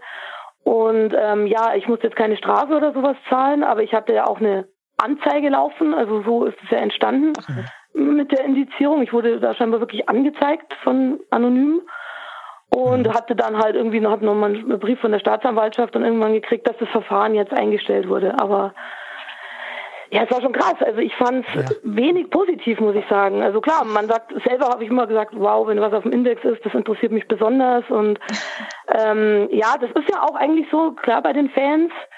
Aber ähm, ich konnte es halt irgendwie bisher nicht so wirklich für mich positiv verwenden. Also das war immer dann eher schwierig. Außer halt jetzt klar intern, wo halt, ähm, also in der Community bei Facebook oder so, ähm, mhm. wo die halt dann sagen, ja krass, das Buch und dann versuchen sie es irgendwie noch zu kriegen, ähm, irgendwo gebraucht, aber da habe ich ja dann erstmal nichts davon, außer mhm. ich gewinne vielleicht dann, wenn ich Glück habe, nochmal neue Leser. Ja, aber so habe ich jetzt nicht viel gemerkt erstmal. Also es war wirklich mehr das Negative leider. Ich glaube, bei Büchern ist es auch nochmal anders als bei Filmen oder so. Ja, für, für Bücher mhm. gibt es auch, glaube ich, keine große Community, also so für Filme, also auch indizierte Filme, findet man halt trotzdem auf IMDb. Dann gibt es ganze Seiten, die sich wie Schnittberichte, die sich nur mhm. Filmen widmen und ja. halt Indiz in Indizierung und sowas. Aber selbst da, selbst bei Schnittberichte, ist mir zumindest, ich, ich verfolge da immer die Index-News, die haben ja auch dann ähm, alles an äh, Videospielen, Musik, was aus den, auf den Index kommt. Und ich glaube, da ist mir noch nicht ein Buch aufgefallen. Deshalb dachte ich so ein bisschen, vielleicht gibt es das für Bücher gar nicht oder irgendwie nur in einer eingeschränkten mhm. Form, weil dazu findet man jetzt auch nicht so so schnell was. Also, ähm, wie es halt mhm. bei Filmen, wo du halt von einem Film ja, hörst genau. und dann quasi, ja, okay, der ist indiziert und dann wird er schon kurz drauf auch vom Index genommen inzwischen. Ähm, deshalb, da, ähm, da war ich jetzt gerade sogar ein bisschen überrascht, weil äh, sowas interessiert mich normalerweise sehr. Bei Filmen fehlt da, glaube ich, einfach die, äh, bei Büchern fehlt da einfach die große Plattform, die das dann quasi alles akkumuliert und einfach mal sagt, ja, mhm äh, hier gibt es auch indizierte Bücher. Das geht so ein bisschen unter, ja, glaube genau. ich. Ja. Ich denke auch, ja, richtig. Deswegen ist es leider. Ja, ähm, klar, so finden es die, die Horrorfans natürlich schon cool. Ja. das auf jeden Fall, ja. Aber jetzt so diesen großen Effekt halt hat es jetzt leider bisher nicht gehabt. Ähm, ja. Aber ist vermutlich auch, ähm, die Leser sitzen so quasi in einem anderen Stuhl als, als die Autorin. Also, weil für die Leser ist das dann irgendwie so, ist was Aufregendes. Oh, das mhm. ist bestimmt, das ist bestimmt das schlimmste Buch von allen. Das ist dann total spannend. Und wenn man nicht rankommt, dann ist es sowieso gleich doppelt so spannend. Mhm, Wohingegen genau. man äh, als Autorin, man muss sich da mit, mit den ganzen, äh, ja, erstmal mit den, mit den Rückmeldungen, sowohl den, den, den, äh, den rechtlichen Rückmeldungen als auch einfach von teilweise von Leuten auseinandersetzen und muss da auch, also ich könnte mir auch vorstellen, so wenn man da zum ersten Mal Post bekommt, dass einem schon das Herz so im Hals sitzt, wenn man ja, sich denkt, meine Güte, das ja. ist ja jetzt nichts, also was immer passiert. Schock. Ja, Vor allem mit sowas hat man auch irgendwie gar nicht halt gerechnet. Ähm, und deswegen, weil man weiß ja, dass es viele Bücher gibt, die ähnliche mhm. Inhalte haben, die ja auch alle äh, ja schon seit Ewigkeiten auf dem Markt sind und dann da rechnest du nicht damit, dass sie dann genau. Aber ich glaube, das war wirklich bei dem Buch, weil das halt extrem gut eine, eine Zeit lang lief und dadurch hat es viel mehr Sichtbarkeit bekommen, auch bei Leuten, die sowas normal gar nicht lesen. Mhm. Und war dann wohl irgendjemand dabei, der dann so dermaßen schockiert war, dass er halt dann wirklich zur Polizei marschiert ist mit diesem Buch. Also und ich habe es ja wirklich geschafft, da ähm, auch äh, beim Index auf diese B-Seite zu kommen. Also ich bin da ja wirklich, oh. ja, also sogar strafrechtlich relevant oder wie man das dann nennt, ist dieses Buch Ach, laut Index. Okay. Ich, ich, hatte, ich hatte mich auch noch gewundert, weil ich glaube ja, also bei, bei Liste A, wenn ich das richtig im Kopf habe, ist es ja so, das darf ja nur nicht beworben werden, aber theoretisch dürftest mhm. du ja privat verkaufen. Mhm. Aber ich glaube, bei Liste B ist genau. selbst das raus, ne? Also du. Ja, richtig. Genau, also du darfst also, das jetzt auch nicht sagen, ja, wenn, wenn jemand mal ein richtig krasses Buch lesen will, dann schreibt mir bei Instagram und äh, ich schicke euch was mhm. zu. Und das ist ja dann quasi genau. auch schon verboten. Ne? Okay, das macht es dann natürlich nochmal eine Nummer schwerer. Ja. Ja, also das war schon, und man denkt sich dann auch, man ist im falschen Film tatsächlich ja. irgendwo. Weil man kennt ja sein Buch und man weiß ja, es ist ja auch gar nicht schlimmer als die anderen Bücher, die ich auf dem mhm. Markt habe oder die eben viele andere Autoren auf dem Markt haben. Und ja, man, ich habe dann auch mit denen telefoniert ähm, von der Bundesprüfstelle und habe auch gesagt, Leute, ist das wirklich euer Ernst? ähm, ja, aber die sind da komplett natürlich mhm. hart und lassen nicht mit sich reden. Äh, und ja, also es war halt, wie gesagt, gerade eben auch, wenn man von Amazon halt auch noch dann viel ähm, abhängig ist, weil die mhm. natürlich auch bei sowas sehr vorsichtig dann sind, mhm. äh, wollen sich den Schuh natürlich dann auch gar nicht anziehen. Und ja, deswegen war das wirklich alles schwierig. Jetzt inzwischen hat sich das alles ein bisschen gelegt und ich war dann auch froh, dass ich dann zum Verlag gekommen bin, weil da hat man doch ein bisschen mehr Rückhalt. Mhm. Ähm, wo das damals alles passiert ist, war ich ja eben als Self-Publisher komplett auf mich allein gestellt und ja, da, da guckst du dann schon erstmal. ja, also wenn man so will, ähm, ich, das ist, das ist jetzt zwar ein bisschen krude formuliert, aber ähm, das ist auch irgendwo so ein bisschen der Ritterschlag unter den, den Hardcore-Autoren oder auch Hardcore-Filmemachern, dass eigentlich so äh, egal wie viele Filme oder, oder Bücher entstanden sind, die nicht so extrem waren, wenn ein, ein Werk dabei war, was so ein bisschen zu hoch geschossen ist, dann ist es irgendwie so, dann, dann bekommt man seinen Namen weg, aber das zementiert auch so ein bisschen einen Ruf in der Community, dass Leute dann sagen, mhm. ah ja, mhm. okay, ähm, also es, es bleibt zu hoffen, dass irgendwie zumindest in der Zukunft dann noch was Positives draus erwächst, wenn es in der Vergangenheit jetzt schon so so eindämmend war. Ja, ja, das wäre zu hoffen, genau.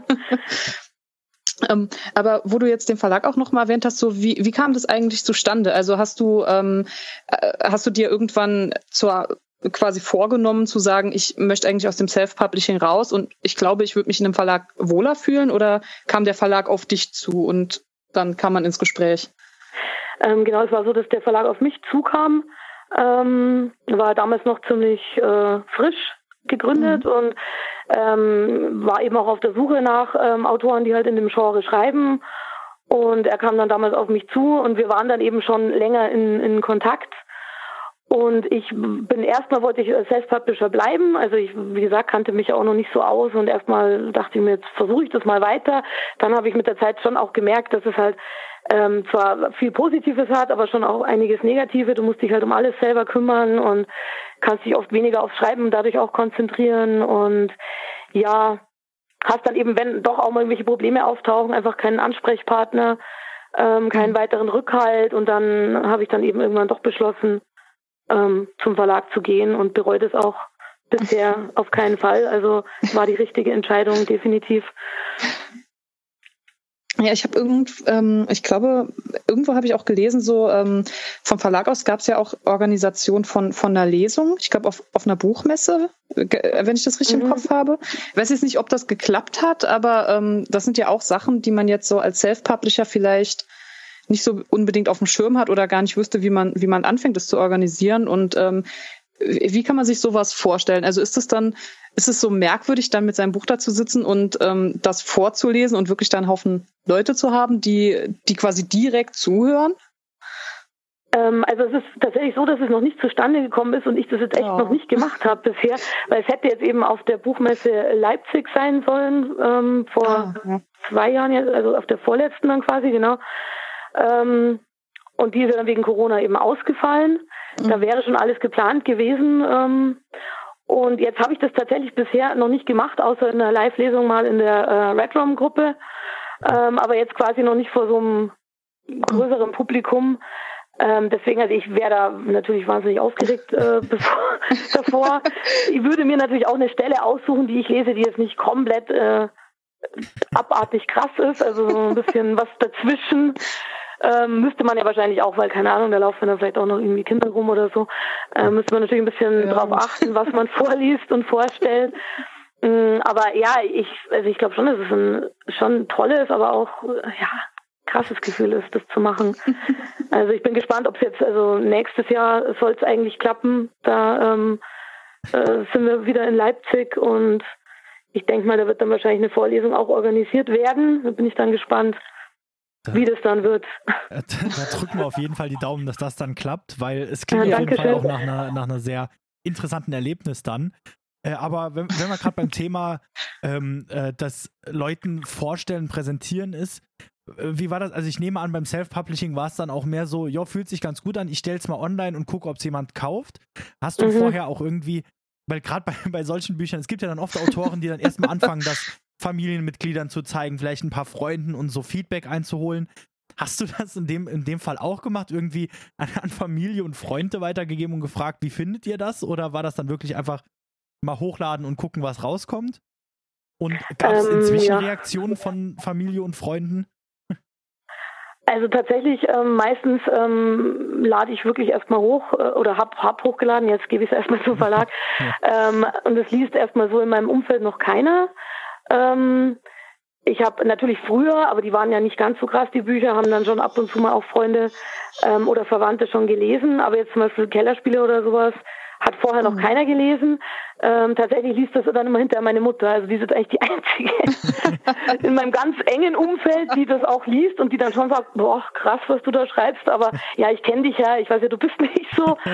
Und die das aber halt abkann zumindest, obwohl sie normalerweise so Sachen nicht liest, aber sie sagt immer, ja, weil es von mir ist, interessiert sie es dann einfach zu sehr.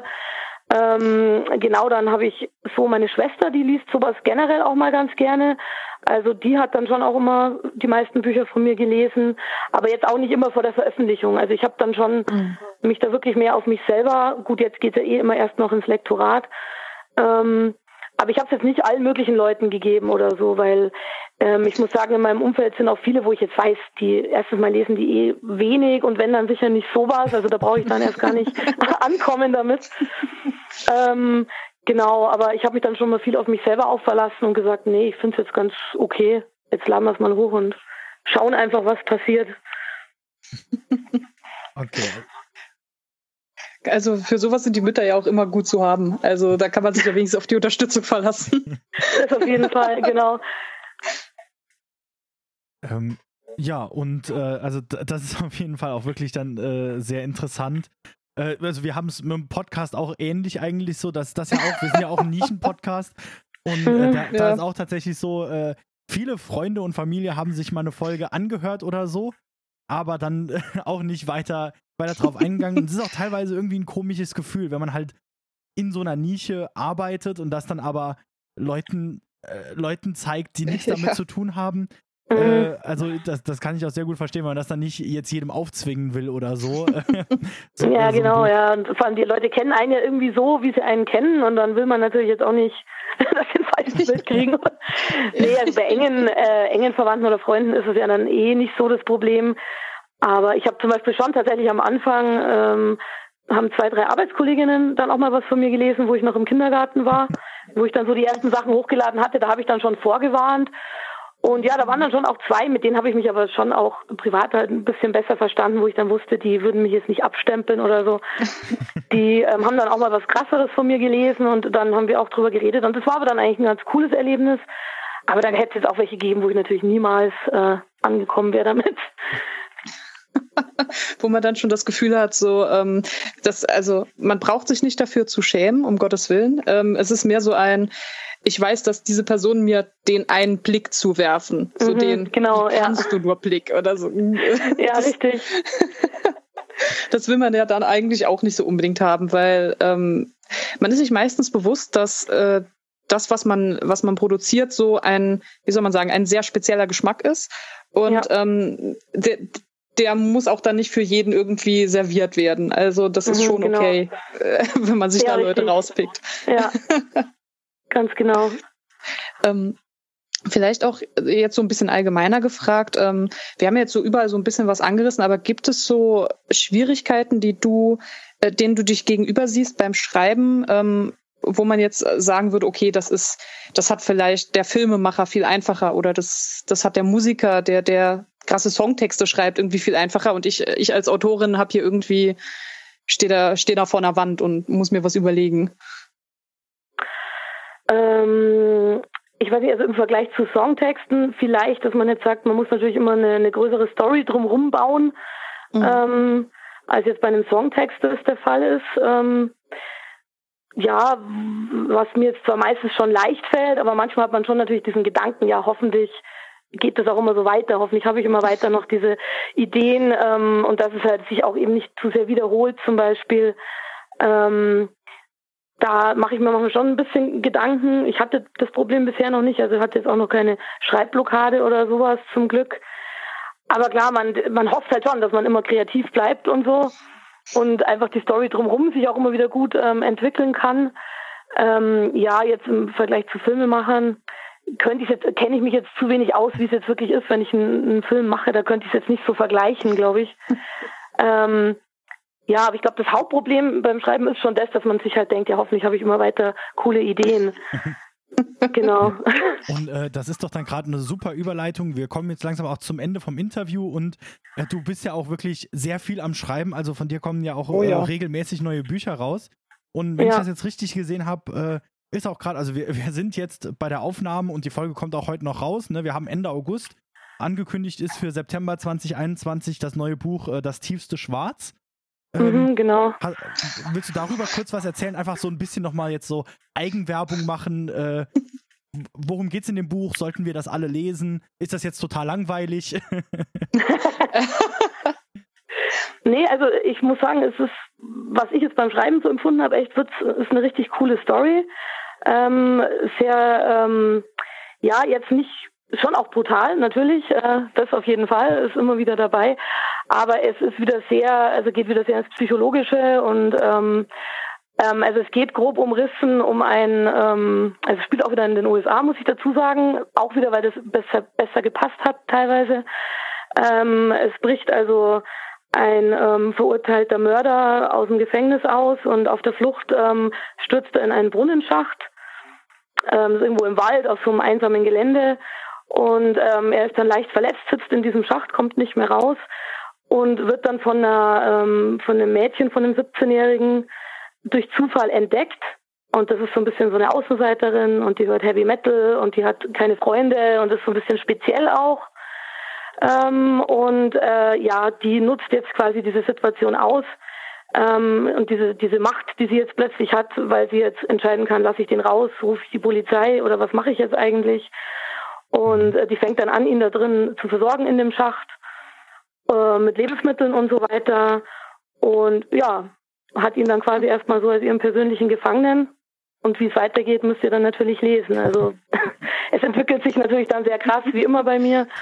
Ähm, ja, ist auf jeden Fall echt eine spannende Story. Das, also das, das klingt auf jeden Fall schon nach einer sehr interessanten Story. Äh, also oh, ja. ich, ich, ich werde es mir auf jeden Fall, äh, ich werde es auf jeden Fall lesen, sobald es äh, rauskommt, weil das klingt jetzt wirklich auch spannend. Und jetzt, ich war ja eigentlich schon am, am Auslenken zu, zum Ende der Folge, aber eine, eine Sache habe ich jetzt noch, die mir eingefallen ist. Ähm, wie kommt es eigentlich, dass du, also jetzt gerade hier in dem Fall ja scheinbar auch wieder und auch bei Selina Sway auch sehr, also scheinbar ja häufiger, weil bei Selina Sway ist ja jetzt auch schon eine Trilogie, wenn ich es richtig im Kopf habe. Mhm, ähm, genau. Du, du hast scheinbar ja auch häufiger auch mal ein bisschen jetzt so die Täter, die Bösen, an die man jetzt nicht unbedingt denken würde. Also jetzt bei der neuen Story ein 17-jähriges Mädchen, das einen, äh, wo, wo der äh, äh, inhaftierte Serienmörder der ähm, das Opfer ist und ein 17-jähriges Mädchen der Täter und bei Selina Sway ist ja ähnlich mit dem 18-jährigen Mädchen und die ihren Vater so ein bisschen unter den, mhm. unter den Fittichen hat. Wie, wie, wie, wie kommt es dazu, dass, also, äh, ist das einfach so, weil, weil dir das so eingefallen ist oder hat, basiert das auch nochmal auf irgendeiner Story, äh, die du gehört hast? Oder weil da, so die, die Täterin, das Mädchen als Täterin ist ja jetzt auch nicht so der Standard eigentlich. Nee, das stimmt, aber ich, ich finde es immer irgendwie so spannend, wenn es quasi einfach nicht vorhersehbar ist. Also alles, was mhm. nicht so vorhersehbar ist und dass man einfach sagt, ja, man sieht einen Menschen, aber was steckt da wirklich drinnen? Man, man weiß es nicht und manchmal ist es vielleicht genau umgekehrt. Ähm, du siehst jemanden und denkst dir, um Gottes Willen, was ist das für ein schrecklicher Mensch und es ist ganz anders. Oder eben wieder umgekehrt, du siehst irgendwie so ein relativ harmlos wirkendes Mädel, ähm, was vielleicht einfach nur ein bisschen gemobbt wird sogar und was dir eher leid tun müsste erstmal und am Ende ist sie aber vielleicht doch, ja, steckt mehr in ihr, als man meint. Das finde ich immer irgendwie sehr, sehr spannend. Mhm. solche Geschichten zu erzählen, genau. Okay, und also es ist auch wirklich sehr spannend, also jetzt auch bei Selinas Way, oh ja. ähm, es ist halt auch ein, ein Mächteverhältnis, das man so jetzt nicht unbedingt kennt. Also von daher, mhm. ähm, also allen, allen Zuhörern da draußen auf jeden Fall eine, eine große Empfehlung für äh, Kinderspiel und Kellerspiele und zumindest die Hälfte oh, von ja. Selinas Way ist gut. Aber ich habe auch das Gefühl, jetzt mal ohne, ohne zu, zu tief, äh, ohne jetzt mich zu weit aus dem Fenster zu legen, ich glaube, ich kann grundsätzlich die Bücher von Simone sehr empfehlen. Was ich bis jetzt gehört habe, auch im Gespräch jetzt, das klingt alles einfach weiter super interessant. Deshalb schaut sie euch doch einfach mal an. Ähm, wir verlinken auch ähm, den Instagram-Account auf Instagram und auch in, in den Fußnoten zur, äh, zur Folge dann, äh, die äh, dann heute im Laufe des Tages ja noch rauskommen wird. Und dann guckt doch einfach mal, ähm, es gibt die E-Books, äh, auch wenn sie jetzt über Red Room laufen, ja auch immer noch alle auf Amazon, aber auch natürlich die Bücher. Das ist ja auch schon was Besonderes, ähm, wenn man heute noch ähm, äh, äh Hardcover oder ähm, Taschenbücher rausbringt. Das gibt's auch. Also ihr könnt sogar noch ein echtes Buch in Händen halten. Und äh, guck, guckt einfach mal nach. Ich, ich verlinke alles, alles Wichtige. Und ähm, dann würde ich sagen, vielen Dank ähm, für, äh, für das Interview. Das war wirklich sehr interessant und sehr, äh, sehr aufschlussreich. Und dann an alle, alle Zuhörer, äh, danke fürs Zuhören und äh, wir hoffen, wir konnten euch auch diese Woche wieder das Fürchten lehren.